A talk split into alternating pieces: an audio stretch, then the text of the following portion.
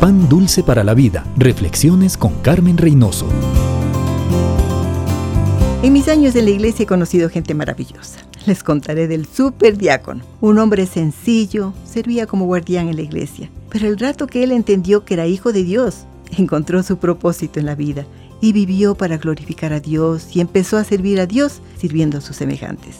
Muchas veces encontramos extraños hospedados en la iglesia. Era gente que él evangelizaba, con palabras, con su tiempo, con sus dones, con sus recursos. Recuerdo tres personas, ahora profesionales, rescatados de la calle y de las drogas, iniciando su vida cristiana, alentados por este nuestro superdiácono. Amigo, amiga, ¿conoce su propósito en la vida? Glorificar a Dios, parecernos a Cristo, un poquito más cada día seguir su voluntad, servirle. No importa si está en su casa, en la oficina, la escuela o el taller, su profesión, sus dones, sus talentos, úselos para glorificar a Dios, sirva a sus semejantes. Usted verá los frutos de su trabajo.